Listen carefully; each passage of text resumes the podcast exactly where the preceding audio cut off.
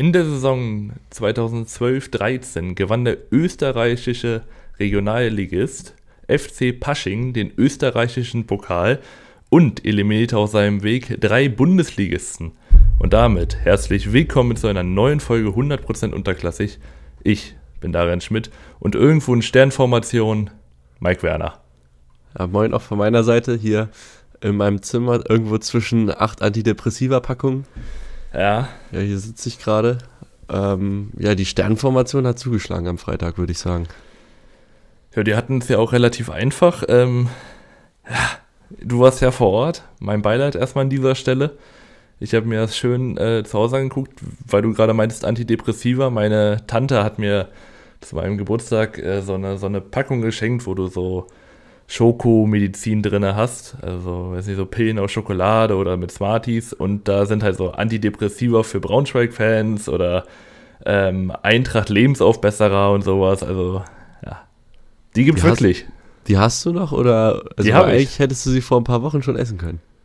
Ja, äh, Oder nehmen Ich sag können. mal- ist, ist ja Medizin. ich sag mal, so viel Dopamin wie, wie äh, Schokolade ausschüttet, da müsste ich, keine Ahnung, ganz Lind leer gegessen haben, um, damit es mir noch gut geht. Also, es ist schwierig. ja. Ja. Also wir haben ja hier direkt einen Bogen geschlagen, würde ich sagen. Ich Mhm. glaube, so schnell sind wir noch nie in irgendwas reingekommen.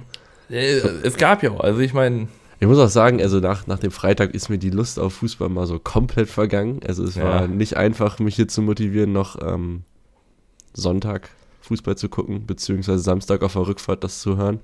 hm, Ja, ähm, ich überlasse dir einfach mal die Analyse. du überlässt mir die Analyse, das ist ja nett. Erstmal möchte ich jeden Kommentator hier outcallen, der meint, dass die, äh, dass diese roten Rauchbomben von Braunschweig-Fans initiiert wurden, weil ich sag mal, wenn man nicht hinterm Mond lebt, dann könnte man sich denken, dass rote Rauchbomben in einem Blau-Game-Fanblock nichts zu suchen haben.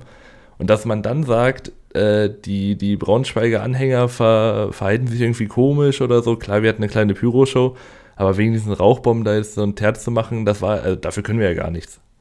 Nee, und es wurde übrigens auch kein Ordner verletzt. Das war ein, Einer von uns. ja, einer von unseren Jungs, der da runtergefallen ist. Von dieser Balustrade da, keine Ahnung. Das geht ja wie so zwei Meter runter, ganz komisch. Ja, hat sich Da auch ein bisschen zum Horst gemacht. Dadurch.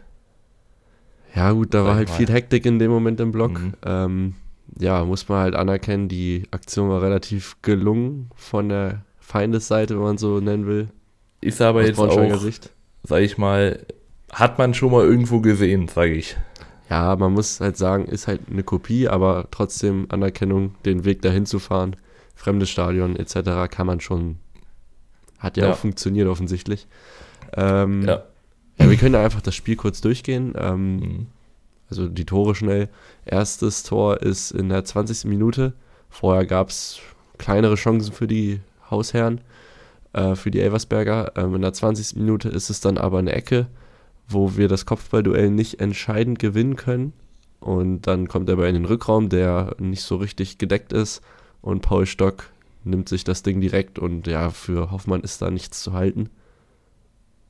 Ja, Ja, ähm, das ist eigentlich gut geht's dann. gesagt. Ähm, also, man muss ja sagen, von, von Anfang an waren die Hausherren besser. Also, Elversberg hat von Minute 1 gezeigt, oder man hatte auf jeden Fall, ich als Fan hatte das Gefühl, heute geht da wenig, auch was eigene Leistung angeht.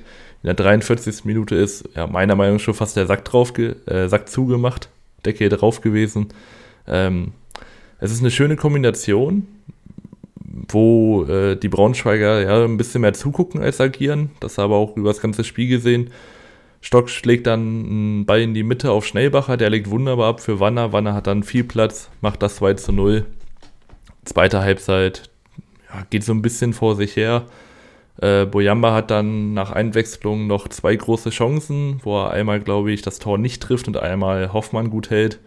Und dann in der 90. plus 6 ist es dann aber ein Konter, den er dann zum 3-0 macht, hat sich auch angedeutet, geht alles in Ordnung. Vorher noch Martinovic, wunderschöner Schuss, den äh, Hoffmann gut rausholt und da hätten wir eigentlich schon den einzigen Lichtblick auf Braunschweiger Seite, nämlich Rontom Hoffmann und dieser Mann tut mir so unfassbar dolle leid. Das ist Ja. nicht mehr tragbar. Nee, geht auch gar nicht klar. Ähm, ich möchte kurz Elversberg einmal loben, weil das, mhm. das, ich habe diese Serie nicht kommen sehen. Also sie haben jetzt sechsmal nicht verloren. Äh, jetzt auch wieder drei Punkte eingefahren. Ich gucke mal ganz kurz auf die Tabelle, wie viele Punkte es jetzt sind. Sie stehen auf Platz 7 mit 15 Punkten nach 10 ja. Spielen. Also ey, wirklich, den hätten die ja sofort unterschrieben, diesen Start in die Saison. Beziehungsweise es ist ja nicht mal mehr ein Start mittlerweile. Das ist ja schon ein Drittel, ein Drittel fast rum. Äh, und 15 Punkte, das heißt, da fehlen eigentlich auch nur noch 25, wenn sie ganz sicher gehen wollen. Und der Klassenhalt ist ja das Hauptziel. Äh, genau, und über unsere Leistung möchte ich nicht reden. Also ich, ich, ich weigere mir, ich, ich nehme das raus, ich bewerte nur Leistung und ich habe keine Leistung gesehen. Und diese Auswärtsfahrt hat bei mir und bei 1199 anderen, laut Fußballmafia, äh, so nachhaltig was kaputt gemacht, was diese Mannschaft angeht und die Bindung zu ihr. Das kann man sich gar nicht richtig vorstellen, das kann ich auch gar nicht richtig beschreiben. Ich bin so maßlos enttäuscht. Ähm, ja, fällt mir nichts zu ein. Ja, ähm, ich glaube, der Kommentator von, von Sky meinte, das Nervenkostüm von Braunschweig war doch relativ äh, ja, dünn. Und ich würde einfach sagen, das Nervenkostüm von Braunschweig sah aus wie das Elversberg-Maskottchen. Also komplett verhunzt und da kann man nichts Gutes dran sehen. Man hat es einfach von vornherein gemerkt, die einfachsten Sachen haben nicht funktioniert. Man hat gegen Paderborn eigentlich ein gutes Spiel gezeigt, gut, gute Passstaffetten drin gehabt, auch die Chancen gehabt, aber vorne das Ding nicht reingemacht. Und das war jetzt eigentlich Back to the Roots, nur lange Bälle. Ich, ich weiß gar nicht, also die kamen einfach genauso schnell wieder zurück. Elversberg hat es auch sehr solide runterverteidigt. Ja, daraufhin hat man jetzt aber auch reagiert. Man hat ähm, Jens Härte heute entlassen, also Montag nehmen wir hier auf. Ja, Co-Trainer ähm, inklusive. Co-Trainer in, inklusive und äh, interimsweise wird jetzt Marc Fitzner übernehmen, wo wir uns schon ein bisschen drüber vorhin unterhalten haben. Du findest, also ich, ich finde es auch gut, aber ähm, das Problem ist, selbst wenn Fitzner eine gute Figur machen sollte und man so ein bisschen dieses Edin Terzic, ähm, Fabian Hürzeler Prinzip vielleicht drauf hofft, selbst dann würde es nicht aufgehen, weil Marc Fitzner keine Lizenz hat. Heißt, so oder so müssen wir uns einen neuen Trainer holen und das ist ja schon wieder Braunschweig at its finest. Genau, also ähm, da habe ich mehrere Gedanken zu. Erstmal, warum Jens Hertig gescheitert ist. Wir hatten ja oft analysiert, dass wir mit Aufstellung nicht zufrieden waren. Mhm. Und da muss man halt auch sagen, der Trend, der war ja schon schlecht, aber der ist einfach mal noch schlechter geworden. Und auch seine Außendarstellung kam bei, bei uns und bei dem Rest der Fans auch nicht gut an. Dieses Emotionslose passt irgendwie, finde ich, nicht zu uns. Und ja, er hat nach dem Elversberg-Spiel auch gesagt, wenn es wer kann, so, äh, wenn es wer besser kann, soll er das machen. Und das war, also, das war nicht mehr tragbar der nächste Trainer auf der Payroll und ähm, ja, der, der es zu verantworten hat, also auch nicht alleine, aber schon mhm. auch groß, großen Teil damit drin hat, ist Peter Vollmann, der jetzt auch seine fünfte Trainerentlassung überlebt oder zu überleben scheint. Ähm, eigentlich müsste man sich da komplett neu aufstellen. Der Aufsichtsrat, jedem, der, der dieser Verein am Herzen liegt, sollte sich in den Spiegel gucken und ergebnisoffen sich fragen, bin ich hier wirklich noch richtig? Und ähm, Genau, also zum Trainer, eigentlich ist es gar nicht schlecht. Fitzner ist eine Braunschweiger Vereinslegende, ähm, hat so viel Kredit, so viel kann man gar nicht kaputt machen bei mhm. den Fans. Und äh, jetzt hat er die Chance gegen Düsseldorf und dann im Derby, ähm, ja, irgendwie die Mannschaft wiederzubeleben und danach kann man dann einen neuen installieren, der dann unvorbelastet reinkommt. Und wenn du gleich das Derby verlierst am Anfang, was ja, ja wahrscheinlich ist, schlecht aus dann hast du halt gleich mal dieses riesen Ding schon mal auf deinen Schultern. Und mhm. ja, die Frage ist jetzt, wer es wird. Also ich habe jetzt so ein paar Namen gelesen, also Uwe Neuhaus, äh, Uwe Koschinat, das sind so, glaube ich, oder Joe Enox. Ich denke mal, irgendwie sowas in die Richtung wird's. Ist Joe Enox überhaupt frei? Ist er, noch bei, ist er noch bei Regensburg? Ich glaube. Ich, ich weiß nicht, ob. Ähm, ich guck mal kurz nebenbei. Ja, gut, wenn er bei Regensburg ist, natürlich nicht, aber so die Kategorie, weil manche schreiben dann auch Robert Klaus rein. Mhm. Und das ist, finde ich, kompletter Quatsch. Der hat ja. höhere Ambitionen. Ist, Joe Enox ist äh, noch bei Regensburg. So, ich denke auch, Robert, Robert Klaus ist zu groß. Ähm, Weinziel auch. Ist auch zu groß, glaube ich. Weinziel auch. allgemein kann man festhalten, ähm, dass Jens Härte von vornherein keine, also du meinst es ja, er, er, passt einfach auch menschlich gar nicht zum Verein, weil zum Beispiel vorher in Chile ein sehr emotionsgeladener äh, Trainer, der auch viel über, über diesen Kampfgeist kommt. Dann holt man sich einen Jens Härte, gibt ihm überhaupt nicht das Spielermaterial, mit dem er klarkommt. Die Gesamtsituation war auch einfach ja, scheiße. Also ich sag mal, natürlich hat Jens Härte da eine Mitschuld, weil er natürlich auch hier und da eine Aufstellung vergeigt hat. Aber man muss auch sagen, wenn du eine Spielidee im Kopf hast und dann die Spieler dafür nicht auf diese Position kriegst, dann musst du irgendwie umändern. Ähm, ich hatte letztens überlegt, aber er wird auch zu groß sein. Ich fände, einfach weil ich es cool fände, Enrico Maaßen ganz witzig. Weil ich glaube, er steht so, er ist, glaube ich, auch ein Taktiker leider. Aber ich finde ihn sehr interessant. Er ist jetzt bei Augsburg Krachen gescheitert. Aber ich glaube, er kann vor allem mit, ja, wir haben ja auch viele ja, also nicht Talente, aber auch ein paar Jüngere, die, die sich noch zeigen wollen, die jetzt unter Härte ein bisschen weniger gespielt haben. Ich glaube, das könnte er auch spielen. Er spielt auch ein bisschen mit dieser inversen Rolle, die man bei Wiebitz schon gesehen hat. Wird aber, denke ich, auch zu groß sein. Es, es, es nee, bleibt der, ein Fragezeichen. auf keinen Fall. Ich denke mal, also im Verein gibt es noch Jonas Stephan. Das ist der einzige mit einer A-Lizenz, ähm, der Profitrainer sein dürfte in der zweiten Liga. Mhm. Ist halt die Frage, ob man den schon einbauen will oder sich halt vielleicht dann doch eher in Zukunft vorstellt. Er ist immer noch im NLZ eingebunden. Äh, ja, da können wir natürlich jetzt fleißig rumraten, aber ja, ich glaube, zu Namen also, kommen wir nicht. Letztendlich wird es, ich, ich fände, glaube ich, Jonas Steffen, Stefan gar nicht so schlimm, weil es ist halt, also es ist dieses berühmte Steigeruchmäßige, das meinte ich ja zu dir auch, Jonas Stefan da dahin fürs Taktische und äh, Marc Fitzner so als Maskottchen nebendran. Also natürlich hat Marc Fitzner auch seine, seine Kompetenzen, aber ich würde die von Jonas Stefan dann doch höher einschätzen als von Marc Fitzner. Und wenn es nicht klappt, holst du nach zwei, zwei, drei Spielen wieder einen neuen Trainer, dann ist es halt so, aber erstmal auf eine günstige Variante zu gehen, weil wenn du jetzt Marc Fitzner, du kannst ihn nicht verlängern, weil er keine Lizenz hat. Was machst du? Jonas Stefan daneben stellen, finde ich auch irgendwie komisch, weil dann gehst du von Interimstrainer auf Co-Trainer oder die wechseln das. Also, das ist mal wieder eine Top-Lösung. Jetzt wird Peter Vollmann sich den nächsten Trainer raussuchen, die ja nur halbgar ist. Vielleicht klopft er bei Daniel Meyer noch an. Ja, also Fakt ist ja, also das Problem ist nicht auf der Trainerposition, also auch, aber mhm. das Hauptproblem ist drüber in den, in den Gremien, die ja immer so zitiert werden, der Aufsichtsrat und Peter Vollmann und da muss alles abrasiert werden und neu. Das bringt nämlich hier nichts. Könnt ihr euch den äh, Kommentar vom Kicker nochmal durchlesen. Der ist übrigens gut geworden ähm, ja, beschreibt das ganz gut. Mhm. Und ich würde sagen, wir gehen auch weiter. Von, äh, ich würde sagen, Braunschweigers Freund und Feind haben gegeneinander gespielt. Im Niedersachsen-Stadion. Ähm, genau. Hannover 96 hat Magdeburg zu Gast und gewinnt das Ganze 2 zu 1. Und das auch nicht unverdient. Ähm, in der elften Minute ist es eine gute Pressing-Situation von, von Hannover. Ja, dem, der dem holt den Ball da. Ja, der landet dann bei äh, Leopold ein bisschen außerhalb, drückt da drauf. Daniel Heber hat seinen Fuß dazwischen. Für äh, Reimann tatsächlich nichts zu machen. So steht es relativ schnell 1 zu 0. Ist auch ein klassisches Tor, das du halt auch erzielst, wenn es halt irgendwie läuft, diese abgefälschten Dinger, diese 50-50. Mhm. Und ja, danach kommt Magdeburg etwas besser rein, aber hat nicht so richtig die zwingenden Chancen. Und am Ende der ersten Halbzeit ist Hannover dann wieder die bessere Mannschaft. Also es gibt eine Aktion von Schaub und Teuchert, wo Teuchert einen absoluten Traumpass spielt. So ein Heber quasi. Hm. Und äh, Schaub scheitert dann an Reimann. Und danach gibt es noch eine Szene, wo Teucher knapp vorbeischießt. Und ja, auf, also bei Magdeburg fand ich, also minus Artig war das auch irgendwie sehr harmlos. Also Artig so der Einzige, der dafür Gefahr ja. gesorgt hat.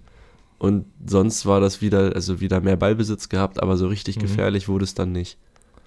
Ja, man hatte jetzt versucht, also man muss sagen, Schuler nach einem sehr guten Start, jetzt, äh, Start auch jetzt in so ein kleines Loch gefallen, bisschen eine kleine Durchstrecke, auch nicht mehr für offensive Gefahr sorgen können.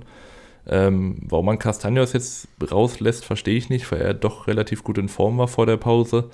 Und ich, ja, Ahmed Arslan hat mich bis jetzt auch noch nicht überzeugt, obwohl er eigentlich für so eine Rolle geschaffen ist, dieses Halbraummäßige reinzustechen.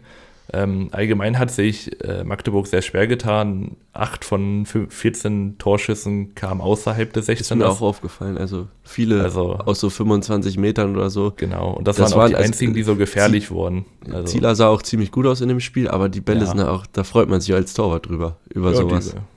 Das stimmt. nicht fliegen, kann mal die Faust hinhalten. Genau. Sieht auch gut aus. Ja, ähm, wollen wir jetzt aber natürlich nicht unterschlagen, wenn wir schon darüber sprechen, dass ähm, Magdeburg einen aus dem, außerhalb des 16ers draufknallt. Bares Artig kriegt den in der 57. Minute und gibt dem bei so eine komische Flugkurve mit. Das habe ich seit langem nicht mehr gesehen. Das war dieses Peak Ronaldo-Ding, ähm, wo er ja. die bei Freistößen, also das war jetzt aus dem Spiel, aber bei Freistößen hat er den immer so einen Unterschnitt mitgegeben, dass er sich ganz spät gesenkt ja. hat und genauso hat Artig den ja fast schon über Zieler rübergelöffelt. Unfassbares Tor. Der Mann hat einfach eine Qualität, das ist echt krass. Ja, also das ist halt dieses mit dem Ball, der entweder gar keine Rotation hat oder dann halt sich nach vorne rotiert quasi und dann mhm. fällt er halt so runter wie ein Stein. Äh, genau, Hannover braucht aber gar nicht lange, weil Hannover macht Hannover-Dinge, sie bekommen elf Meter. Und der ja. ist auch absolut ist gerechtfertigt. Ja, das, also ja, das ist ein Standard von Köln und ja, der Ball wird irgendwie im Kopf verlängert und dann hat El Fadli halt die Hand oben und ja, bekommt den Ball halt dran. Ja, Handelfmeter Teuchert. Wusste auch, auch selber relativ schnell. Also er hat sich dann nicht beschwert, er hat auch, er hat auch direkt so gemacht, also so Hände hoch von ja. wegen, ich habe nichts gemacht, aber er wusste schon. Mit der Hand war ja schon oben die eine. Ja, genau. Du musst also, ja die andere nur noch hoch machen. Aber Teuchert macht den halt auch so sicher. Also ja. kann man nichts machen. Und ja, dann ja, gibt es hier und da nochmal einzelne Szenen, aber halt nichts mehr Zwingendes. Und somit mhm. gewinnt Hannover dann verdient, würde ich schon sagen. Ja. Und das nächste Spiel und sie ähm, stehen jetzt ganz gut da. Also standen sie ja vorher auch schon, sie sind auf Platz 4, 18 Punkte. Offensiv sind sie die äh, beste Mannschaft sogar. Und äh, Magdeburg ist seit fünf Spielen sieglos. Und so ein bisschen jetzt, die waren ja oben dran, so ein bisschen jetzt nach hinten gerutscht wieder, aber da sind auch da, das ist noch alles eng beisammen. Da alles kann man auch wieder oben reinrutschen. Eben. Jetzt 13 Punkte, klar, das sind jetzt, ist eine kleine Lücke, aber wenn das, also wenn, wenn die nächsten wenn, Spiele konstant Punkt ist, bist du auch wieder dran. Ja, ähm, jetzt das, ich sag mal, in zwei Spielen ist ja jetzt schon, oder jetzt noch ein Spiel und dann das nächste Spiel ist ja schon äh, das Derby. Genau, für und, Hannover ist das jetzt noch Schalke ja, das, also ich meine, geht ja kaum leichter gerade tatsächlich. Zwei, zwei relative Freiläufer in Hanno, aus Hannover Sicht, ähm, muss man ja tatsächlich sagen. Und für, für Frank Buschmann wäre das, glaube ich, ein perfektes Ding, weil bei FIFA sagt er immer, die offensiv stärkste Mannschaft trifft auf die äh, offensiv schwächste Mannschaft.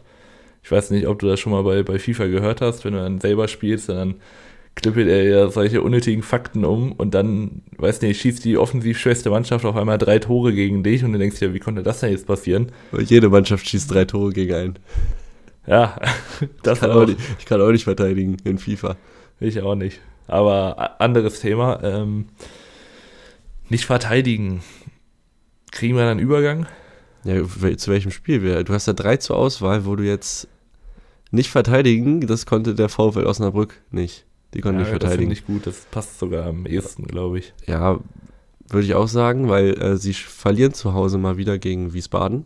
Mhm. Äh, mit 2 zu 0, auch da muss ich sagen, Wiesbaden, die, irgendwie die abgezocktere Mannschaft, würde ich, so würde ich es formulieren. Ja. Sie gehen halt früh in Führung, neunte Minute durch, eine, da ist ein Ballverlust von Osnabrück im Aufbau und dann äh, geht es relativ schnell, der Ball wird rausgelegt auf Goppel und der legt einen quer auf Lee, der dann nur noch Fuß inhalten muss. Und ja, das ist schon mal schlechter Start für Osnabrück. Danach haben sie nach dem Mathisen-Fehlpass die Riesenchance durch Wulf, der da an Stritzel, also frei vor Stritzel den Ball bekommt und den einfach abbolzt. Ja, das ja. ist auch wieder so ein Ding, obwohl es eigentlich bei, bei Osnabrück lief, aber bei so einem Spiel geht er dann halt nicht rein. Dann kriegst du auch nicht mehr so richtig Chancen. Ich finde, äh, Wien Wiesbaden hat das doch relativ erwachsen runtergespielt. Also als hätten erwachsen sie schon mal ist das Jahr Wort. Abgezockt, aber erwachsen, das, das ja, das, das ist so ein Spiel, was, was Hansa auch gerne mal hat. Ja, genau. Ich finde auch Paderborn passt da gut rein. Also die können auch einfach mal, die können dich auch einfach mal so alt aussehen lassen. Du kannst da 15 Torchancen haben und trotzdem gewinnst du. War jetzt in dem Spiel nicht so. Da hat ähm, Wenn Wiesbaden tatsächlich die größeren Chancen gehabt. Es gab noch eine große Chance von Häuser, die er liegen lässt. Macht das dann in der 70. besser per äh, Freistoß, den er unter die Latte knallt, nichts zu machen für Grill.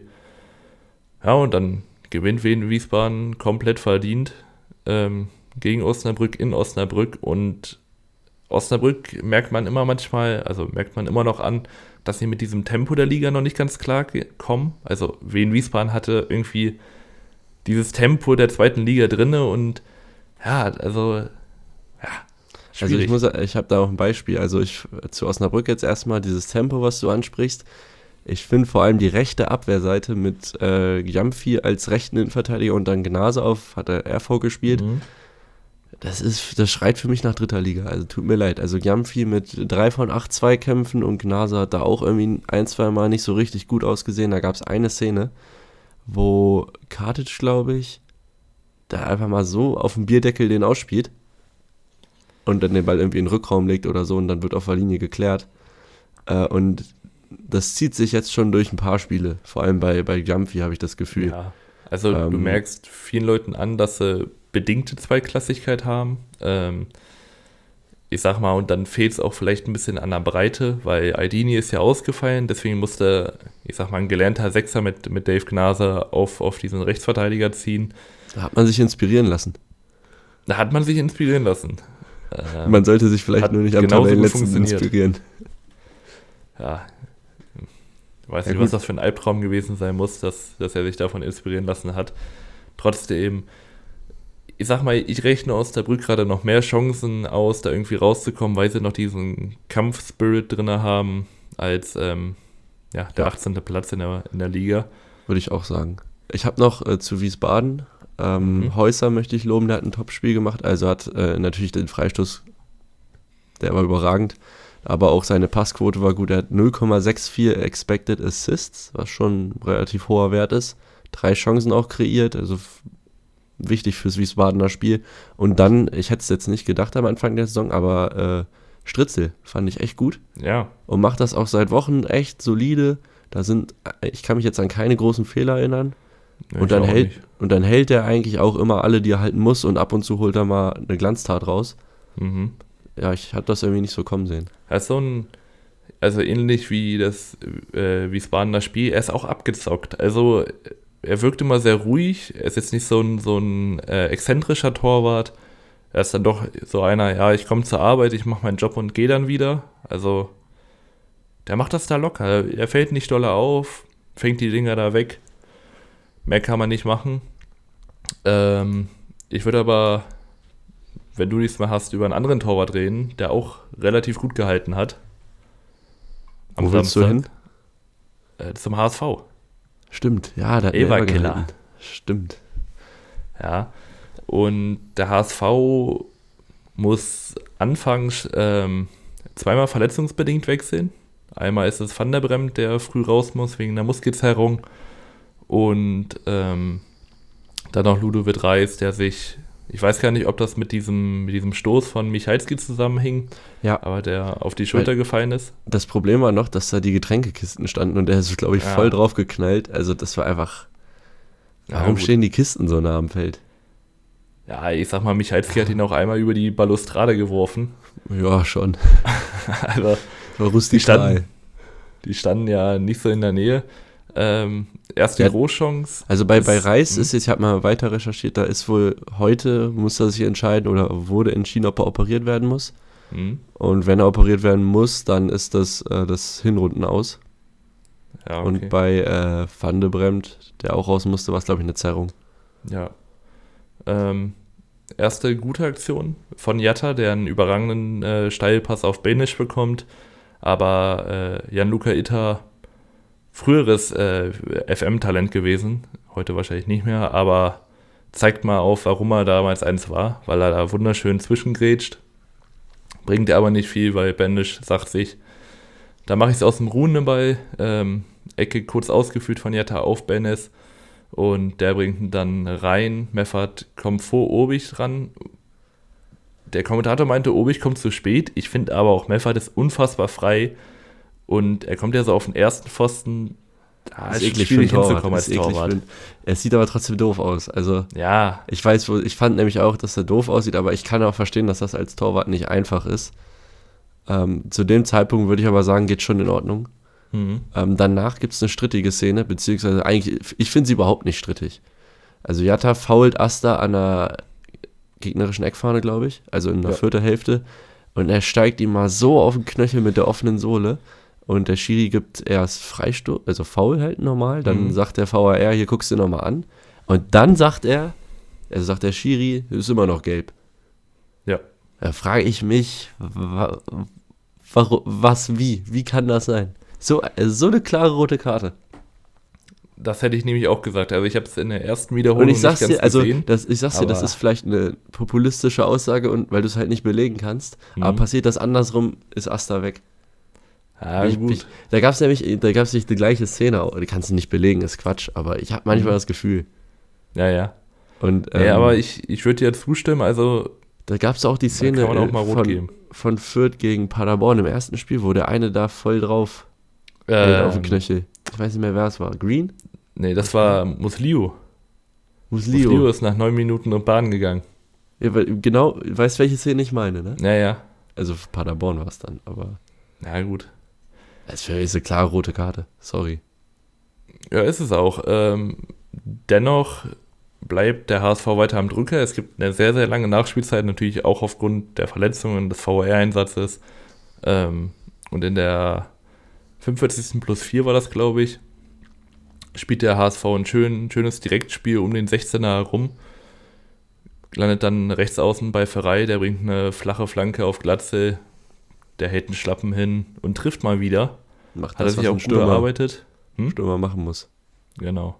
Ich finde aber Glatzel, also hat das Tor ja auch wieder so ein bisschen mit eingeleitet und ich finde, Robert Glatzel ist einfach so der beste Kombinationsstürmer. Ja in, in der zweiten Liga für mich. Er auch so unfassbar ballsicher ist. Ja, da, also. Man denkt auch gar so nicht bei, sein, bei, seiner Größe, dass er ist technisch mhm. aber echt gut. Da, er kann Übersteiger machen und das sieht nicht doof aus. Ja. Weißt du? Also bei 1,94 sieht ja ein Übersteiger schnell mal. Also ich kenne es ja selber. Äh, sieht immer sehr sperrig aus. Aber der sieht der hat so ein leichtes brasilianisches Gen in sich. Das, liegt, das liegt aber nicht nur in der Größe. Du hast nämlich ja. du hast kein brasilianisches Gen. Nee, ich bin, Nee, ich bin ein pur Deutsch. Das passt schon. Da habe ich auch kein Problem mit, bin ich ehrlich.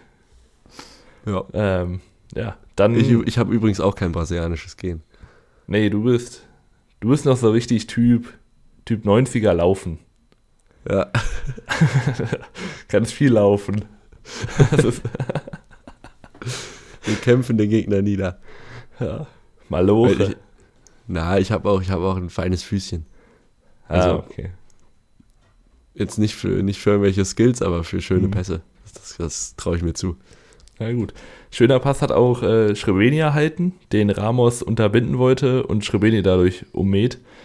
Klares Foul, bis jetzt Ramos. Ramos mal wieder. Für mich der Flop-Transfer der Saison vielleicht sogar. Also vor allem was die HSV-Seite angeht. Ja, ich, ich habe noch kein Spiel vor Augen gehabt, wo er mal richtig solide aussah. Genau, er hat immer so also Dinger, wo er sich austanzen lässt, wo er einen Elfer ja. verursacht oder.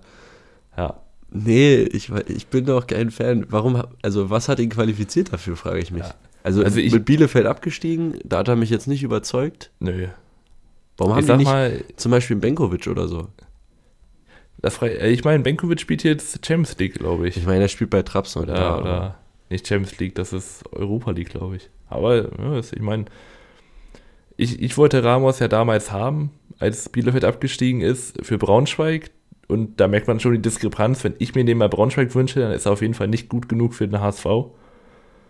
Weil, weil nicht, warum ich jetzt da in der Richtlinie bin, aber ich will mich da jetzt einfach mal einschätzen. Okay. ja, aber der, der Elfer wird ja vereitelt von Fernandes. Mhm. Der ist gar nicht so schlecht geschossen von Ogota. Ähm, der ist auch relativ platziert. Perfekt ist er natürlich nicht, dann wäre er drin, aber ähm, Fernandes hält ihn gut. Und ja. ja. damit ist so ein bisschen auch die Partie dann entschieden. Äh, es gibt noch ja, ein paar Chancen für Dompe, der einmal frei durch ist. Ja. Und einmal, ich, drei Stück, drei Stück gibt es. Also einmal ein Doppelpass von Jatta und Benisch und dann legt Jatta den quer und Dompe rutscht, äh, hat er drei Schuhgrößen zu klein. Mhm. Dann hat äh, Dompe, muss dann eigentlich einmal querlegen auf Jatta, macht's nicht, schießt vorbei. Und ich glaube dann noch eine Szene. Ähm, Glatze macht das 3-0, aber war vorher abseits. Ja. Aber der HSV ist auch immer ganz ein Kandidat für Großchancen vergeben. Ja, das stimmt. Ähm, müsste man sich mal schlau machen, ob sich das nicht sogar rächen könnte gegen Mannschaften, die sowas ganz schnell ausnutzen können. Aber eigentlich spielt der HSV, also man muss ja sagen, wäre der Elfer drin gewesen, hätte ich mir auch vorstellen können, dass der HSV das wieder verspielt.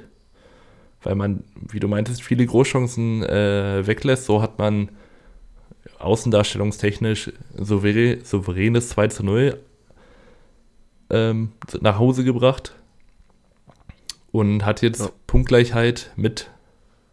Stadtrivalen.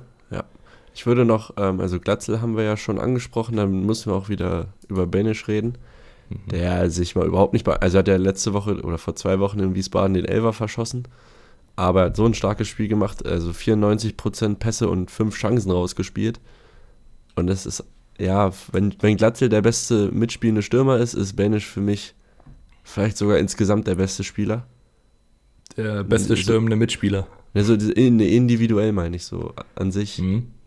Wenn ich mir so einen Ja. Spieler in, der, in dieser Liga raussuche. Äh, Meffert fand ich aber auch stark. Also den, den vergisst man oft, aber der Mhm. macht auch ganz viel Drecksarbeit nach hinten. Ähm, und ja, ist halt extrem wichtig für die Mannschaft. Da würde ich dir zustimmen. Hat sich jetzt auch mit dem Tor belohnt. War, glaube ich, mal überfällig. Hat er Ja. sich verdient.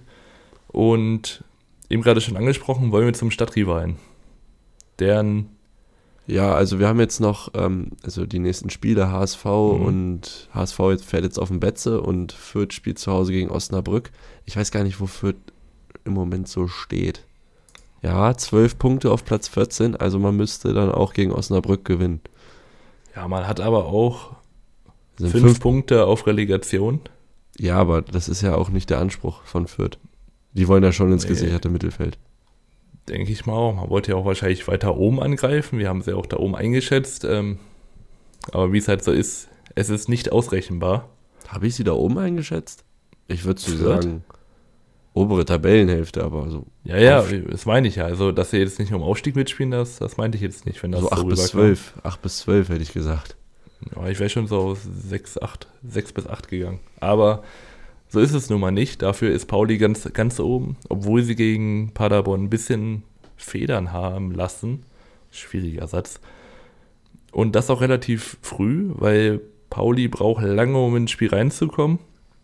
In der 8 Minute ist es, ja, wer auch sonst, Florian Muslia, der, wenn es läuft, dann läuft, knallt das Ding aus, ich glaube 57 Metern war es, ins Tor, weil er sieht, dass Vasil viel zu weit draußen ist. Das ist so absurd, das Tor. Also, so ein absurd gutes Tor. Also, Ja, das ist, es gibt auch nur einen Spieler auf dem Platz. Ja, vielleicht zwei, denen ich das zutrauen würde. Also der andere wäre noch Marcel Hartl, Ja. wo, ich, wo ich gesagt hätte, der ist nochmal für sowas gut. Aber der passt ja mal so genau in den Knick. Und ja, Tor des Monats. Fertig. würde ich auch sagen. Äh, Es gibt ja diese, die sieht man jetzt immer mal ein bisschen häufiger, weil die Torhüter ja auch jetzt weiter vorne stehen. Äh, Es gibt ja diese Tor, also diese Weitschusstore, wo er dann nochmal aufprallt und reingeht.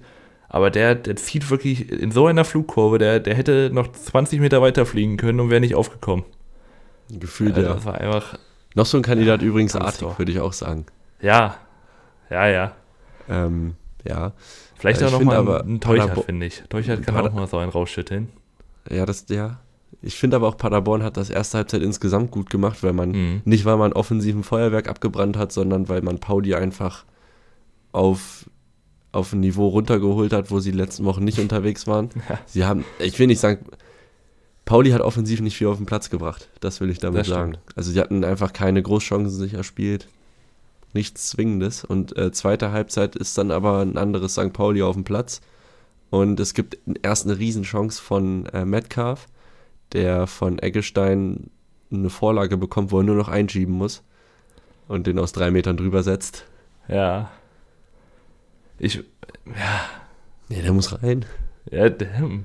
Da sagt der Kommentator, der hoppelt. Ja, ja, Entschuldigung, der hoppelt, Ja, aber also es ist halt mein- auch drei Meter vom Tor. Ja, und ich meine, du spielst ja nicht ohne Grund zweite Bundesliga. Ja, wenn ich das in der Kreisliga mache, ne, dann ist das Ja, immer eben. was anderes. Aber es dauert auch nicht lang. In der 48. fällt dann nämlich der Ausgleich. Es ist eine Ecke und Eggestein steht da per Kopf frei. Es ist immer nicht ganz so clever, den Stürmer des Gegners völlig freizulassen bei Standards, weil Paderborn verteidigt das im Raum und Eggestein hat so einen Laufweg vom 5er auf den 11er Punkt Ja. und da geht halt überhaupt keiner mit und ja, der kann sich quasi die Ecke auch aussuchen. Ich, fänd's, ich, ich weiß nicht, wie, wie ihr es verteidigt äh, bei euch im Verein, ähm, aber ich glaube, so Manndeckung bei einer Ecke, also wenn ich ein Manndecker von jemandem wäre, da gibt's Geileres. Weil wenn du auf den achten musst, das ist schon eklig. Es ist eklig, aber wir verteidigen meistens gegen den Mann. Übrigens doch was Positives. Wir haben am Mhm. Donnerstag mal wieder gewonnen, 3-0 auswärts. Ah, richtig. Das war geil. Wir haben Heim 2 zu 1 verloren gegen 10 Mann. Und das, Oh äh, das war wirklich Chancenverwertung à la HSV, nur dass wir hinten raus dann doch nicht als Sieger vom Platz gingen. Ja, viel Arbeit zu tun. Hast du ein tolles Wochenende gehabt. Ich hatte ein richtig schönes Wochenende. Durfte mir dann noch, also Trennungsgrund Nummer 1 habe ich herausgefunden, würde ich jetzt aus persönlicher Sicht sagen, Sachen aufbauen. War viel, viel dicke Luft bei mir zu Hause, muss ich sagen. Küche aufgebaut, Kommode aufgebaut. Da wurde sich dann auch mal ein bisschen angeschwiegen. Ähm, oder auch angeschrien. Also sorry hier meine Nachbarn. Ja, ich sag mal, es, es war nicht das beste Wochenende. Äh, Steht die Küche jetzt? Naja. Sie, Okay. äh, Ich sag mal zu 85 Prozent steht sie. Es gibt dann nächste Woche das Update. Hm. Gekocht hat dann auch äh, Irvine, der mit Eggestein in Schön. der 78. Minute Schönes Ding. ähm, einen schönen Doppelpass spielt. Also, ja, so ein halber Doppelpass. Äh, lupft ihn erstmal auf Eggestein, der knallt das Ding humorlos drauf gegen den Pfosten und Irvine steht dann da, wo ein Topstürmer halt stehen muss. Auch wieder dann Tor, solide Marke, rein. Marke, es läuft. ja, macht, macht es besser als Metcalf, macht ihn rein, freut sich und Pauli läuft dann vier Minuten später in den Konter. Ja, aber ist ja. Das ist das, was Magdeburg, äh, was Paderborn in Magdeburg passiert ist, als sie Ja. in Führung in Konter laufen, weil sie vorne den Ball verlieren. Dann ist der Ball, wird tief gespielt auf Conte und äh, der bringt den Ball flach vors Tor und äh, Bibica macht es besser als Metcalf und äh, trifft. Und ja, es ist das 2 zu 2. Ähm, danach gibt es noch einen Klefisch, nee, einen Metzkopfball, den Klefisch auf der Linie klärt, so rum, für Pauli. Und ja, damit ist es ein Unentschieden am Ende. Ich finde, insgesamt geht das wahrscheinlich in Ordnung, weil es war nicht das beste Spiel von St. Pauli. Paderborn hat das gut gemacht. Und am Ende auch einfach nicht clever, da so in Konter zu laufen. Ja, ich sag mal, dass du eine Form nicht über eine ganze Saison halten kannst, ist auch klar. Und ich, für Pauli ist es wahrscheinlich dankbarer, dass du jetzt gegen Paderborn vielleicht mal eine etwas schwächere Leistung zeigst als gegen Osnabrück oder Eversberg. Also gegen Paderborn kann man schon mal ein Unentschieden spielen, kann man auch mal verlieren. Ist jetzt nicht schlimm. Ähm, Pauli muss als nächstes zum KSC Ja, und Paderborn. Hertha. Ich wollte gerade sagen, Hertha. was hier jetzt meine, meine Aufgabe hier? Nee, Nee, Pauli, Pauli ist mir aufgefallen, Unentschieden-Könige. Fünf Unentschieden. Oh, Und äh, Pauli macht diese, diese klassische Zuhause gewinnen, auswärts Unentschieden-Rechnung. Also wir haben jetzt 5 und 5 und 0 verloren. ja, guck mal. Und auch bei Das- Paderborn läuft es halt die letzten Wochen ganz gut. Ja. Ähm, dann habe ich noch Marcel Hartl mit zwei Assists. Weil das eine als Assist zu zählen, äh, ich weiß ja nicht. Das ist 2-2. Hartl? Das Hartl kann auch gar keine zwei Assists haben. Habe ich, äh, was habe ich mir denn aufgeschrieben? Also, wenn- also wenn, dann muss Eggestein noch einen haben. Wer trifft ja den Pfosten? Ich weiß, dann hat das, dann stand das falsch bei Fortmob oder so. Ich habe keine Ahnung. Jetzt hat er zwei Assists bekommen. Soll er, sich- Freude, soll er sich Ja. freuen. Ja, damit haben wir Samstag fertig, ne? Ja. Ja, also fast. den, den, den Mittag. ja, genau. Und damit kommen wir einmal kurz zur Werbung. Äh, wir, ja, wollen einmal für unseren Instagram werben. Mhm. Ähm, 100% unterklassig, das Prozent ausgeschrieben. Äh, dort könnt ihr uns erreichen und schreiben und Themenwünsche oder Verbesserungen. Oder wenn ihr einfach schreiben wollt. ja. Und äh, auf man Spotify sagen- könnt ihr uns gern bewerten. Man muss sagen, wir haben, wir haben eine kleine Investition getätigt, also nur, nur wir beide, äh, für, für uns, für Privatgebrauch. Du hast es gerade an. Ich ja.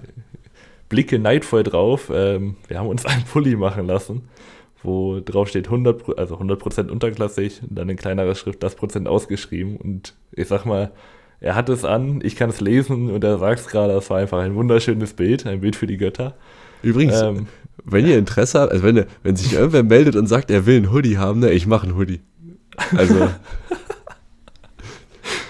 ja, Keimer, Keimer großer. Jeder, der will, kriegt einen Hoodie. Also, muss natürlich bezahlen, aber. Ja, eben. So reich aber, bin ich dann doch nicht. Ja, das, das leider nicht. Ähm, reich an Toren. Gucke mal. Oh, war das Spiel du bist Düsseldorf heute. gegen Kaiserslautern. Und ich sag dir jetzt schon, dieses Spiel war getürkt. Das, es kann nicht sein, es kann nicht sein, dass das dieses erste Fortuna für alle ist. Auf ein Samstagabendspiel. Leute kommen wahrscheinlich das allererste Mal ins Stadion, sehen erstmal, wie Fortuna Düsseldorf 0-3 hinten liegt und dann eine Aufholjagd startet. Du siehst auch noch zwei Choreos und Pyros ja. und alles. Also, tut mir leid, ich möchte gerne den Dauerkartenverkauf von gestern sehen oder von vorgestern. Der muss ja so massiv explodiert sein. Da ich, ich, das ist unfassbar. Also du bist ja wirklich, du wurdest in 90 Minuten einmal durchs ganze Fußballleben geknallt. Enttäuschung, Ekstase. Absolut. Äh, unfassbar. Es ist auch gefährlich, wenn das dein erstes Spiel ist, weil diese ja. Benchmark ist einfach, die erreichst du ja genau. alle, einmal alle fünf Jahre. Also Und dann siehst du 0-0 gegen Paderborn. So. Ja, genau. Jetzt dann bist du wieder da. Ja, ähm, ja, Düsseldorf macht mehr fürs Spiel, aber Lautern macht irgendwie Kaiserslautern Sachen. Hm. Und auf einmal führen sie halt 3-0 nach einer halben Stunde. Das 1-0 ist in der 21. Tachi oder Tachi? Tachi, ne? Ja, Tachi ich, klingt besser. Ja, finde ich auch. Ähm, Ziolis hat einen, einen riesen Fehler in seinem Spiel, spielt den Ball komplett in die Mitte in den eigenen 16er und Tachi bekommt den Ball, dreht sich auf und der Schuss ist dann abgefälscht von Device. Mhm. 0-1. Ähm, danach das 0-2 ist ähm, auch wieder so ein Gammel, ist auch wieder so ein Gammeltor. Tachi spielt, wird außen freigespielt, bringt dann eine flache Flanke und ja, Siebert will dann retten, grätscht dann rein und beziehungsweise Ritter verpasst und dann geht der Ball irgendwie an Oberschenkel von, von Siebert, ist ein mhm. Eigentor. Eigentore sind immer Gammeltore. Ja, und Siebert macht dann in der 32. Minute die Dreifaltigkeit des Kackens voll. Was?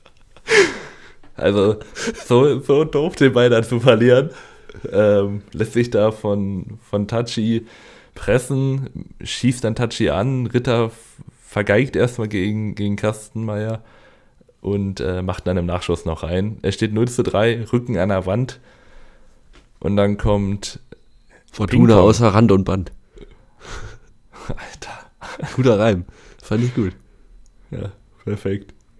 Es könnte ja, eine Choreo komm, sein weiter, von uns, von uns nächstes Heimspiel. Braunschweig an der Wand und trotzdem außer Rand und Band oder so. Das wäre gut, ja. Oder ein Derby. Choreomacher werden. Ja. Professionell.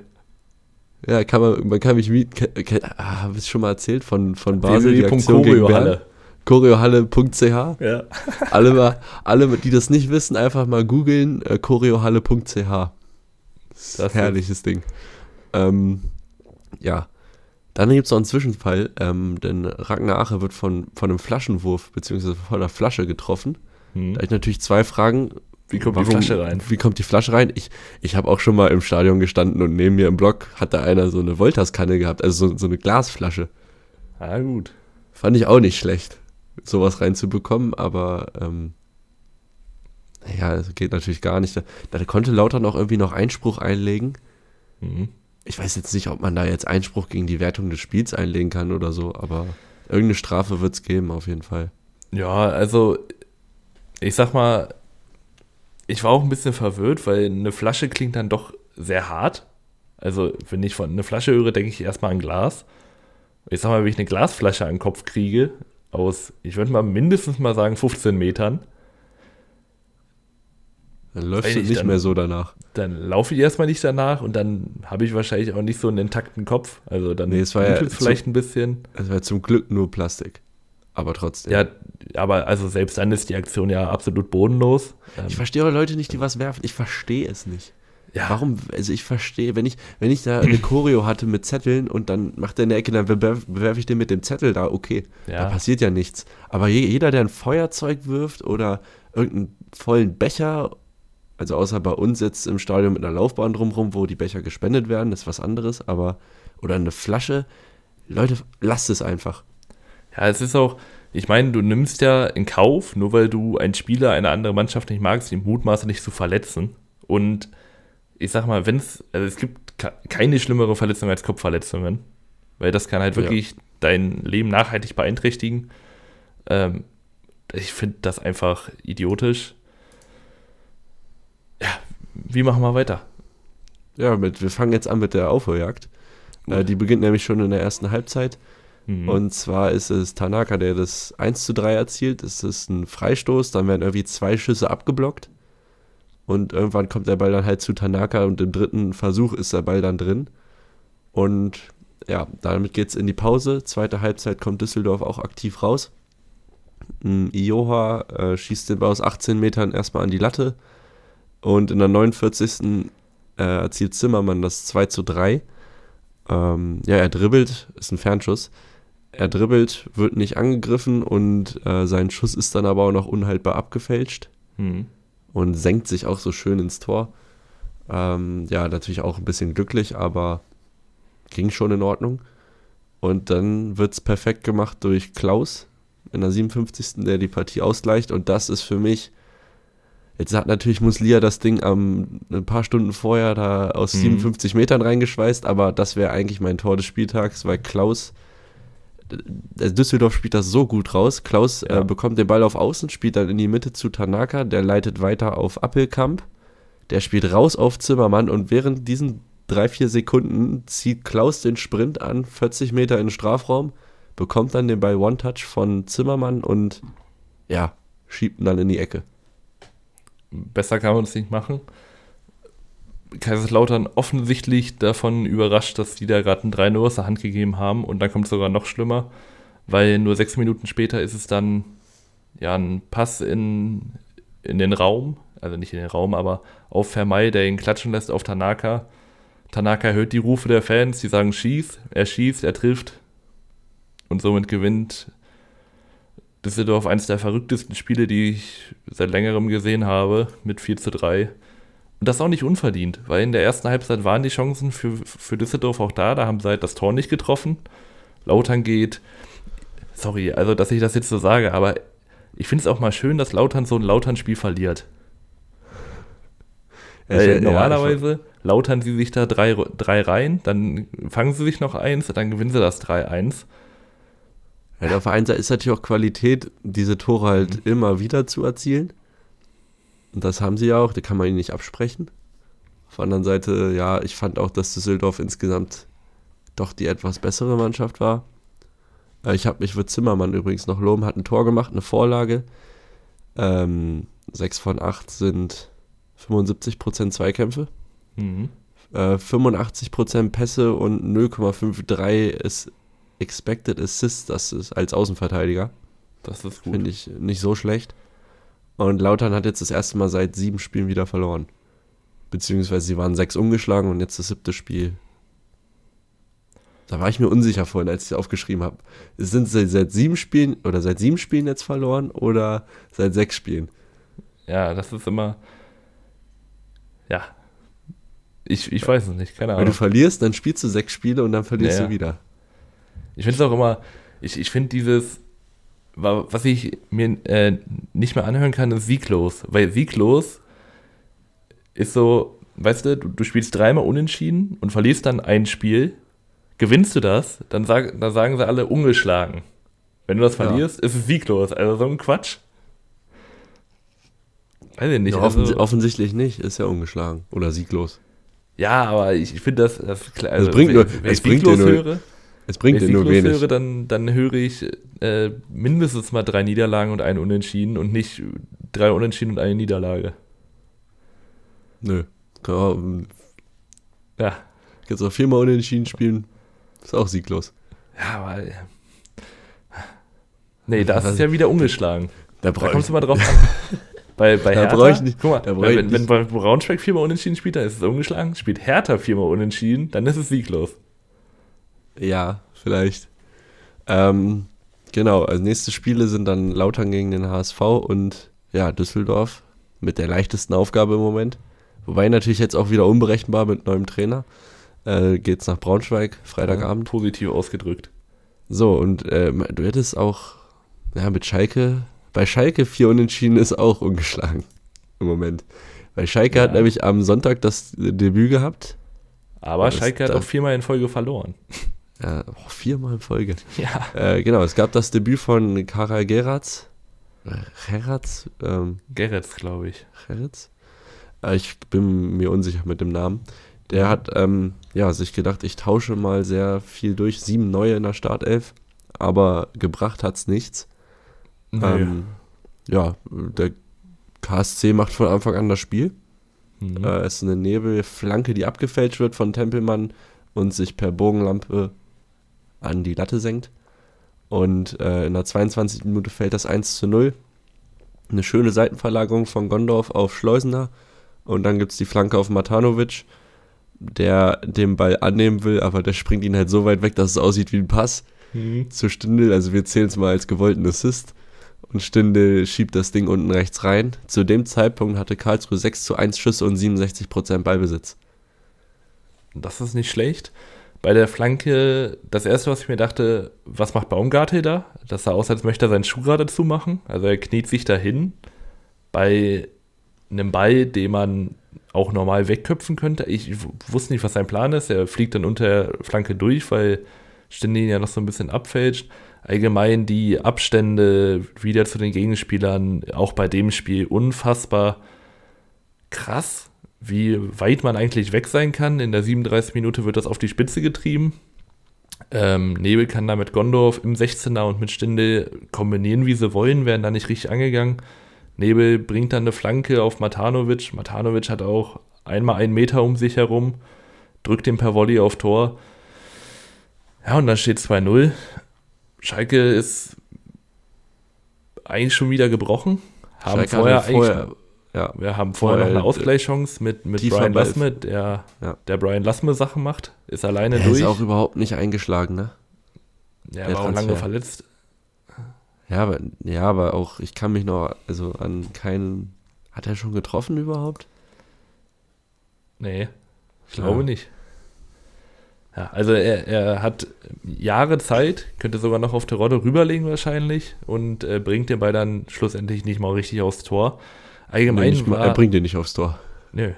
Er war drüber geschossen. Und allgemein würde ich auch sagen, da waren schon ein, zwei Aufstellungsdinger drin, wo ich mir denke, warum? Also lass mir, ich, ich hatte ja mal Gerrits ähm, Spielstil ein bisschen aufgedröselt in, ich glaube vor zwei Folgen war es. Und da meinte ich, er spielt mit einem, einem schnellen und einem etwas ähm, bombigeren, also das in dem Fall jetzt Terodde gewesen. Frage ich mich aber, man möchte ja auch offensives Gegenpressing betreiben und Terodde ist nicht der Spieler dafür. Und man hat einen Polter auf der Bank, der eigentlich ganz gut in Form war.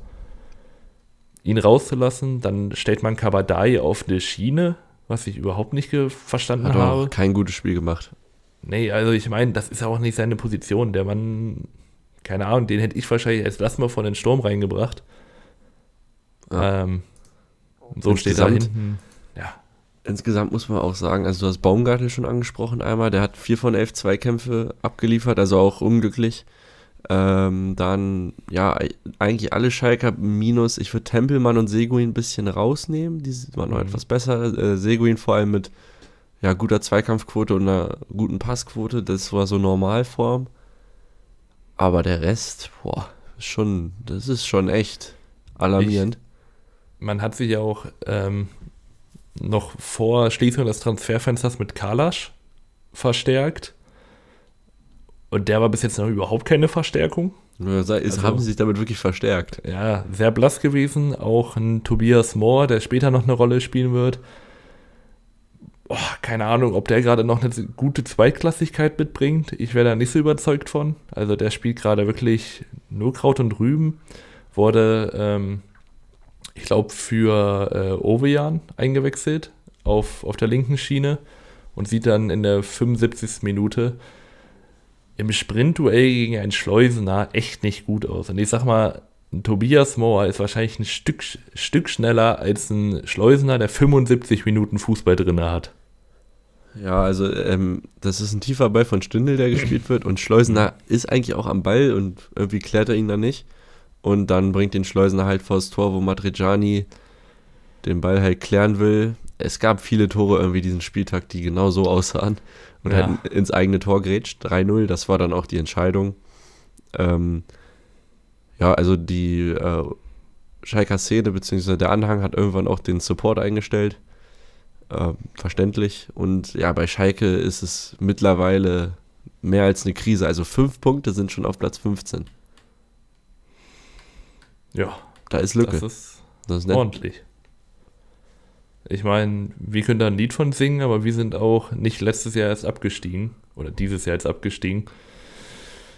Die Probleme bleiben irgendwie die gleichen. Vorne kriegt man die Bälle nicht runter. Man kann auch irgendwie nicht so den Offensivdrang entwickeln, obwohl es eigentlich eine sehr offensive Auf Aufstellung war. Man hat auch, äh, also was mhm. auch noch reinspielt, sind sechs Kilometer weniger gelaufen. Und ich finde, als, als Schalke, wenn man sich Maloche auf die Fahne schreibt, oder, oder Kampf, ist auch mal so ein schönes Wort, dann, das sind halt solche Statistiken, da wenigstens da, da muss man dann da sein. Naja. Und das sind sie im Moment nicht. Und für Karlsruhe war es super wichtig, weil die haben auch lang nicht gewonnen mhm. und sich da jetzt so ein bisschen Luft verschafft. Und nächstes Spiel ist nämlich auf St. Pauli, ist auch schwer. Und Schalke gegen Hannover, also das sind beides Bretter. Ja, das da wird's, da wird's für Schalke ganz düster, wenn jetzt da gegen, gegen Hannover nicht gepunktet wird. Ich weiß gar nicht, gegen wen es danach geht. Kann ich ja kurz mal nachgucken. Wenn du noch was hast, kannst du ja. Äh ich hätte tatsächlich nichts, ich würde aber. Ah, danach nee. geht's äh, zu den Freunden aus Nürnberg. Naja, also, ja, da gehen wir da jetzt auch hin. Da gehen wir da jetzt auch hin. Und. Das war übrigens nicht geskriptet. Nürnberg gewinnt ein Spiel, was sehr nürnbergig wirkt. Ich weiß nicht, wie, wie du es fandest, aber es, es hat irgendwie genau so gepasst. Also, erstmal gehen sie in Rückstand in der neunten Minute, weil Sefuig ähm, überragend spielt. Spielt erstmal einen Pass raus auf Tabakovic, der lässt mit der Hacke klatschen auf Rese, der lässt ihn dann klatschen auf Sefuig, nimmt den Ball mit, startet durch, schiebt ihn rüber auf Prevliak, der Glück hat, dass ich glaube, Marquesta ein bisschen dran vorbeirutscht und dann mit äh, der Jamra Hacke zu machen. Jamra. Hm? Was Jamra? machen Jamra da? Also, wie sieht das komisch aus? Ja, aber ich meine, irgendwo vorher muss wahrscheinlich schon der Fehler sein, dass Jamra da ja, beim Gretsch nicht mehr ganz hinkommt. Gut, Prevliak mit der Hacke ist dann nur noch Formsache. Da wurde auch in der Zusammenfassung gesagt, Wahnsinnstor mit der Hacke, wo ich mir denke, ja. Also, ja aus, aus drei Metern Meter, kriegt das aus auch. drei Metern ins leere Tor, ja. Metcalf vielleicht nicht. Nee. Aber ich. Arme Metcalf, ey. Hat letzte Woche noch zwei Tore gemacht, glaube ich, oder so. ähm, äh, genau. Arme Toni, äh, Toni Leister, muss man in dem Spiel tatsächlich sagen, weil provozierten Elfmeter. Ich, ich bin. Und, ja. Ich habe da vielleicht eine unpopuläre Meinung zu dem Ding. Ich habe eine sehr populäre Meinung. Ich sehe das Foul nicht. Das will ich auch sagen. Er ist zwar offene Sohle, aber für mich spielt er da auch Ball. Also ich finde, das, das sieht aus wie ein Pressschlag. Ja. Weil Kastrop, also Kastrop tritt gegen den Ball, Leistner blockt den Ball und also ich, ich sehe es nicht. Ja, letztendlich, ja gut, ist es auch gar nicht so wichtig, weil Usun das Ding verschießt, weil Ernst den hält. Äh, ein bisschen zu locker da auch in die Mitte. Ist dann wieder das Klassische, wenn er in die Mitte geht und reingeht. Ja. Super Ding, eiskalt. Boah, ist der cool und jetzt ist er halt der Idiot. Äh, in, in dem Moment zumindest. Ähm, genau, aber danach kommt Nürnberg doch immer besser ins Spiel und äh, nach der Pause sind sie zwingender und erzielen den Ausgleich. Ähm, in der 56. ist eine Ecke, die Schleimer reinbringt. Der Ball geht so ein bisschen durch den Strafraum durch, wird dann hinten von Kastrop wieder aufgenommen und der macht den nochmal scharf mit einem ja, schönen Schuss ins lange Eck, weil letztendlich war gar keiner mehr dran und der ja, Ball ist dann drin. Finde ich auch unfair, dass sich Flick da freut und sich das Tor dazu jubelt, weil, also, weiß nicht, jetzt mit der Schuhsohle da irgendwie leicht gestreift zu haben, finde ich, find ich ein bisschen unfair. naja, Ja, genau. Also für, mich ist das ein Tor von Kastrop, ähm, weil letztendlich wäre er wahrscheinlich auch ohne Einwirkung reingegangen. Der war ja gar nicht mehr dran. Das Tor hat Kastrop bekommen. Laut Fortmob nicht. Laut Fortmob Ja, laut- äh, hat das laut- Flick. Laut Bundesliga hat das, glaube ich, aber Kastrop. Ja, gut. Ähm, Guck ich- guck so oder so nach. Kriegt dann Hertha nicht mehr so ganz das Spiel drauf. Und vor allem Buchalakis erweist dann Hertha einen Bärendienst, indem er einen absoluten Anscheißerball auf Kempf spielt. Wo ich sagen muss, einerseits ist das natürlich ein Katastrophenball, den Buchalakis da spielt. Andererseits schaltet Kempf auch ganz schön langsam im Kopf. Ja, aber der, der Fehler liegt bei Buchalakis für mich. Natürlich, Aber so ein Scheißpass. Wirklich. Guck, guck's dir nochmal an. Ja, das ist Und, und der Ball wird gespielt und Kempf steht da nochmal so eine Sekunde, noch zwei, guckt sich den Ball an, guckt dann nach links, sieht, dass Goller kommt und geht dann erst zum Ball. Ähm, ja, trifft Goller, wird nochmal überprüft, gibt auch Rot, weil es ist halt eine Notbremse. Ich fand's auch geil, als, als ähm, Kempf dann raus musste und da hat man über die Außenmikrofone gehört, was macht der Bucher da? Was, was macht er da? ähm, ja. Und äh, Nürnberg kann die äh, Überzahl dann ausnutzen. Und zwar erzwingen sie das, das Führungstor durch ein Eigentor von Toni Leistner. Mhm. Der an sich, hat, er hat zwar ein Eigentor gemacht und einen Elfer verursacht, aber sonst war er ganz gut eigentlich. Also Ja, das klingt paradox, ist aber so. 98% Passquote, 80% Zweikämpfe. Also viel mehr kannst du ja nicht verlangen. das Leistner Lo- Paradoxon. Äh, Lohkemper bringt den Ball raus auf Goller und der bringt mal wieder eine flache Flanke. Hatten wir, glaube ich, schon mal diesen Spieltag und Leistner möchte halt retten Mhm. und grätscht den Ball dann selber ins Tor. Und danach äh, denkt sich Martin, ja, oh, das, was Buchalakis kann, das kann ich auch. Und spielt ähm, Marquez an, auch mit richtig schön Pfeffer im, im, im Pass drin. Noch zwei Und- Meter ne daneben, nicht mal drauf, sondern einfach daneben. Ich glaube, ich glaub, der hoppelt sogar noch. Ja, genau, der Also, hoppelt. Das ist wirklich ich. Und Marquez macht das natürlich sehr clean. Also es war sehr clean den Mann getroffen. Fand ich toll. War ein schön, es war ein schönes Foul. Gibt natürlich auch klar rot. War, ich muss mal die, also die Zeitlupe Ja, ja. angucken. Ist richtig schön clean, einmal überhaupt Einmal kein schön, Ball drin. schön weggemäht. Ja. Ich hatte äh, gerade eine Frage an dich, weil wir haben es jetzt ein paar Mal gesehen, dass Verteidiger, die reingrätschen, nicht immer die Glücklichen sind und also halt meistens das Eigentor daraus resultiert. Warum? Also ich, ich meine, ich kenne es ja auch, reingrätschen ist so der erste Instinkt, aber es ist nie ein guter. Weil was, also was machst du? Du, du blockst Manchmal- den Ball und dann liegt er wieder manchmal- frei im Raum? Ja, manchmal kriegst du ihn halt zur Ecke weg. Ist ja in, der Regel. Aber es ist einfach so Instinkt, wenn ich irgendwie an den Ball rankommen kann, dann gehe ich da auch ran. Weil Ja, ich lasse keinen Ball hin. Ich weiß ja nicht unbedingt, was hinter mir los ist. Und dann denke ich mir so, ja, dann kläre ich ihn lieber oder versuche ihn zu blocken. Aber wenn ich ihn durchlasse und dann schiebt er den ein, dann sehe ich ja super scheiße aus. Ja, stimmt natürlich. Ähm, super scheiße, eigentlich schon, schon gut angesprochen. In der 84. Minute ist es ja, ein ganz komisches Tor. Ähm, Brown Ganz hat an Ding. der, an der 16er Kante den Ball, drückt ab. Kenny hält seinen Allerwertesten hin. Dadurch bekommt der Ball eine ganz verrückte Flugkurve, also wie eine Banane. Ernst sieht da auch nicht so gut aus, kann den Ball auch überhaupt nicht einschätzen. Der geht hinten an den Pfosten. Und dann steht da Hayashi, der das Ding zum 3 zu 1 veredelt.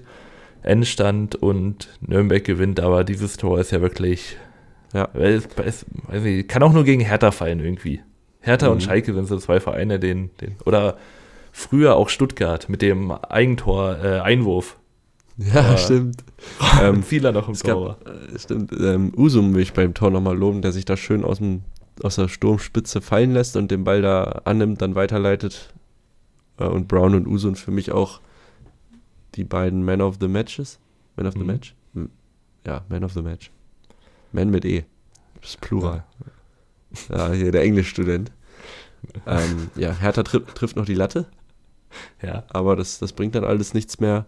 Nürnberg ist jetzt seit fünf Heimspielen ungeschlagen und ähm, ja, hat sich damit jetzt von unten verabschiedet, beziehungsweise waren sie ja. Wo waren sie denn tabellarisch? Ja, jetzt sind sie ja mit 15 Punkten auf Platz 9. Ganz solide. Nach oben ist alles drin. Nach unten ist ein bisschen Lücke. Ist doch, ganz in Ordnung, würde ich sagen. Und Hertha, finde ich Hertha genau das, was wir prognostiziert haben. Mhm. An sich sind sie jetzt halbwegs stabil, aber für so, also dann doch nicht stabil genug, um dann Ja, auch so ja. ein Spiel noch über die, also sie führen ja 1-0 und ich denke mal, das geht dann auch irgendwo Richtung Mittelfeld am Ende. denke ich auch. Vielleicht sogar oberes äh, Mittelfeld. Ich denke mal, dass da unten nicht mehr reinrutschen werden. Dafür waren sie jetzt zu solide. Ich denke aber auch, dass für oben nicht reichen wird, weil da andere Mannschaften sind, die, die einfach ja, einerseits besser spielen, andererseits aber auch einfach die Punkte einfahren. Und dann kommen wir doch einfach zu Platz 3, nämlich Holstein Kiel gewinnt schon wieder 3 zu 1 gegen ähm, Hansa Rostock. Nach Rückstand, 18. Minute ist es eine Ecke, die nicht ganz rausgeklärt wird. Ken Zombie kriegt den Ball, drückt ihn aufs Tor. Ich weiß, aus der einen äh, Perspektive sah es aus, als wäre er abgefälscht, aus der anderen, als wäre er einfach nur zwischen zwei Kielern durchgegangen. Weiner sieht den Ball spät, kriegt da die Hände nicht mehr vor. Sieht auch nicht gut aus, aber Ich, hab- ich mache ihm keinen Vorwurf. Da Ich ist auch nicht. so viel Verkehr vor ihm. ähm, genau, das ist die Führung für Hansa. Die hält aber nur 14 Minuten, weil Fiete Ab dann ausgleicht, der auch irgendwie ein bisschen außen vor war, jetzt auf einmal wieder spielt. hm, Ähm, eine Flanke klärt Dressel mit dem Kopf, aber äh, ja, Ab nimmt sich den dann Volley. Der Ball ist auch noch ein bisschen abgefälscht, da nichts zu machen für Kolke und ja, im 1-1 geht es auch in die Pause.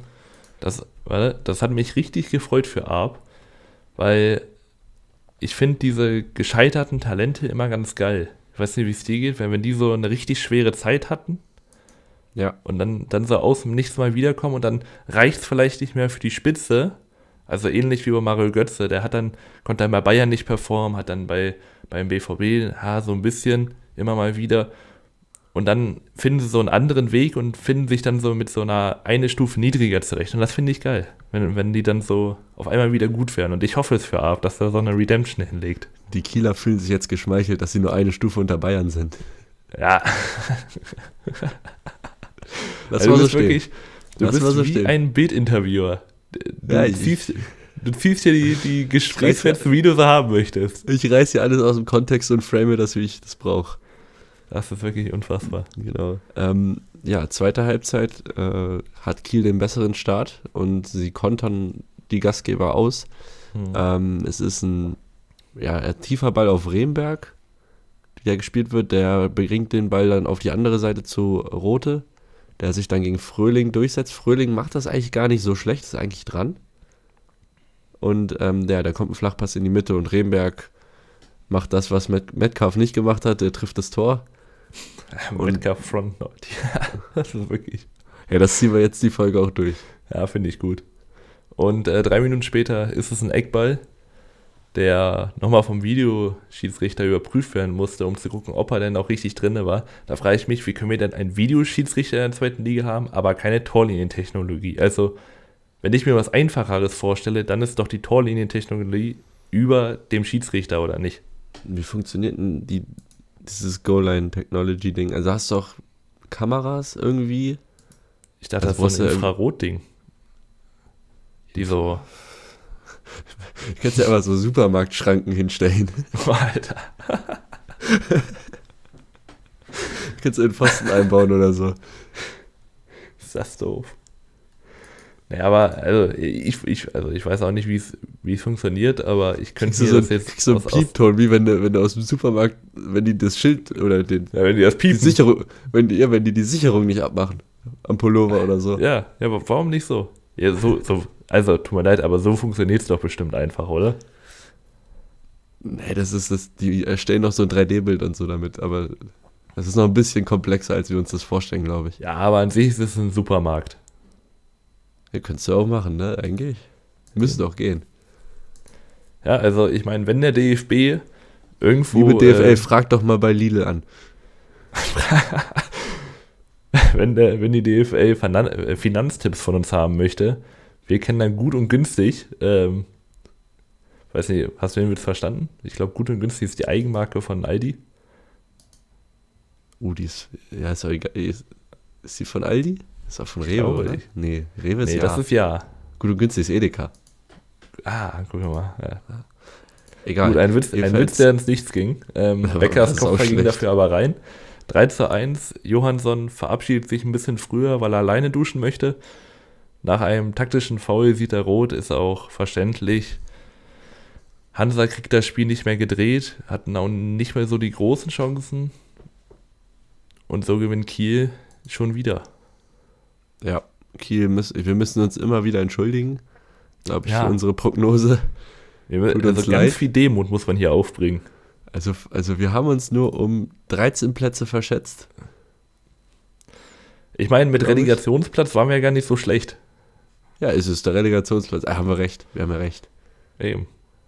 Man muss ja auch mal so und äh, so drehen und wenden, wie man ja möchte. Ja. Ich gucke gerade. Die nächsten Hansa- Spiele. Ja. Ja, die nächsten Spiele sind, ich habe es ja aufgeschrieben, die nächsten Spiele Ja, sind okay. mit Nürnberg und ähm, für Hansa Wiesbaden. Hansa hatte einfach Glück, dass sie vor zwei Wochen gegen uns, vor zwei Spielen gegen uns gespielt haben, weil diesen Sieg, ohne diesen Sieg sind es nämlich Mhm. äh, vier Spiele in Folge verloren, glaube ich. Und dieses, das kaschiert natürlich viel, dass sie Ja. jetzt da gegen uns drei Punkte geholt haben, was die aber auch jeder holt, muss man ja sagen, außer man ist St. Pauli, ähm, Schalke oder Nürnberg. Die drei haben es ja Mhm. nicht geschafft. Man muss aber auch sagen, Kiel wird jetzt in den nächsten Wochen ein bisschen mehr gefordert. Also man hat erstmal Nürnberg heim, dann äh, DFB-Pokal gegen Magdeburg, an der Bremer Brücke auswärts, dann geht es gegen HSV und Lautern. Und dann kommt der erste richtige Durchschnaufer mal wieder, wenn man das überhaupt so nennen kann, gegen Wien Wiesbaden. Also es kommt ein richtig hartes Programm noch, da, danach Düsseldorf und Hannover, also die ganzen Hochkaräter kommen noch. Ähm, ich glaube, das hatte Tommy Schmidt mal in seinem Podcast erwähnt. Da hat man auch manchmal Glück mit dem, mit dem Spielplan, Ja, weil ich sag mal, wenn, wenn Kiel die ganzen Hochkaräter am Anfang hat, stehen sie jetzt vielleicht unten drinne und rehabilitieren sich dann hinten raus aus der Saison. So sieht es jetzt natürlich gerade richtig gut aus. ja, darf ich dir noch was, um den thematischen eine Klammer zu setzen zum ersten Mhm. Spiel, was wir besprochen haben? Ich möchte nur mal das Programm von Eintracht nochmal in Ah, okay. Tabellenplätzen vorlesen. Also jetzt kommt Tabellenplatz 5, danach Tabellenplatz 4, danach Tabellenplatz 2, dann geht es weiter mit Tabellenplatz 13, alles auf dem jetzigen Stand natürlich. Und danach müsste noch Osnabrück 17 kommen und Kaiserslautern auf 6. Also da ist auch so 2, Ja, 4, 5 und 6 noch. Ja, naja. Aber wir Naja. sind auch nur Eintracht. Ja, wir spielen ja auch nur noch als Deko mit. Wir sind nur ein kleiner Pissverein, meinte, glaube ich, Lieberknecht mal. Äh, und wir müssen auf jeden Fall noch tippen, weil wir sind schon durch mit den Spielen. Ja. Und ich habe schon getippt. Oh. Ich, ich, lese, also ich werde jetzt nichts Du mehr hast ändern schon hier. getippt. Ja, ich dachte mir vorhin, ich, ich schreibe das schon mal rein. Äh, hast du es offen? Ähm, Ach, apropos, ich muss noch, äh, Stahlschwein hat den Spieltag wieder gewonnen. Ist jetzt erster mit, ich glaube, acht Punkten Vorsprung. Ich war auch ganz solide. Mit äh, so zweitbeste Leistung mit acht Punkten. ja, ich möchte darüber und- nicht reden. Du mit fünf. Ja. Ja. Also ich habe mal, ich, ich habe geguckt, ich glaube, ich müsste so ja, vorletzter, glaube ich, sein. Ja, kommt hin. Also es gibt so, so zwei, Also drei. drei, vier, die nicht richtig mittippen. Ähm, ich meine, ist ja auch okay. Aber ich meine, ich möchte ja auch, dass unsere, unsere Zuhörer da irgendwas gewinnen können. Im Ja, Gegensatz die zu haben gemerkt, die, die sind Eintracht-Fans und haben gemerkt, dass sie dann auf einmal was gewinnen für ihren Verein und Ja, ja. die wollen das nicht gewinnen. Ähm, gut, Eintracht angesprochen. Ja. Gehen wir Freitagabend rein, mal wieder Freitagabend. Debüt von Marc Fitzner. Ja, schon ein bisschen heiß. Also Du kannst, ey, unser Trainer, Marc Fitzner, kann, ey, da, da habe ich Bock drauf. Nur auf die Aufstellung. Ich glaube aber, Ja. dass das, wir werden kämpferisch uns gut präsentieren. Mhm. Ähm, aber am Ende ist Düsseldorf auch eine Nummer zu groß. 2-0, ich glaube, so eine, nach einer halben Stunde 0-1 und dann am Ende noch ein Konter. Ja. Ich sag 0 zu 3. Ich hätte, hätte Hertel noch trainiert, hätte ich 0 zu 4 gesagt. Ah, Also okay. 0 zu 2. Nee, ich glaube, es, es reicht einfach nicht. Was mich ein bisschen aufregt, ich habe ja Word, also ich benutze ja Word für unsere ganzen äh, Aufnahmen und so. Und immer wenn ich 03 schreibe, kommt da, kommt da so ein Smiley, weil er aus dem, aus dem Doppelpunkt in der 3 ein Smiley macht. Und als ich, als ich heute eingegeben habe, Elversberg Braunschweig und dann das 0 zu 3, das hat schon wehgetan, wenn mich da so ein, so ein freudig grinsender Smiley äh, anlächelt, nochmal so passiv-aggressiv. Okay. Ich Dann meine, habe ja. ja. ja, ähm, nee. Fürth, Fürth gegen Osnabrück aber noch am Freitag. Habe ich 2 zu 0. ich sag 2 zu 1. Okay. Ähm, 2 zu 1 tippe ich bei St. Pauli gegen den KSC. St. Pauli gegen KSC. Ähm, da würde ich mich fast anschließen. Ja, okay. Ähm, dann ändere ich nochmal auf 1 zu 2. Nein, Spaß. ähm, dann haben wir Hertha BSC noch gegen Paderborn. Ähm, 3 zu 2. habe ich 1-1. Ähm, und das Ah, letzte okay. Spiel Samstagmittag ist Schalke 04 gegen Hannover. 0 zu 2. 1 zu 3. Es ist düster auf, auf Schalke im Moment. Es ist, ja, es ist. Wenn sie weitermachen, gibt es nächstes, Jahr- gibt's nächstes Jahr das Derby gegen. RWE. Ja, oder gegen Cool. äh, Amateure.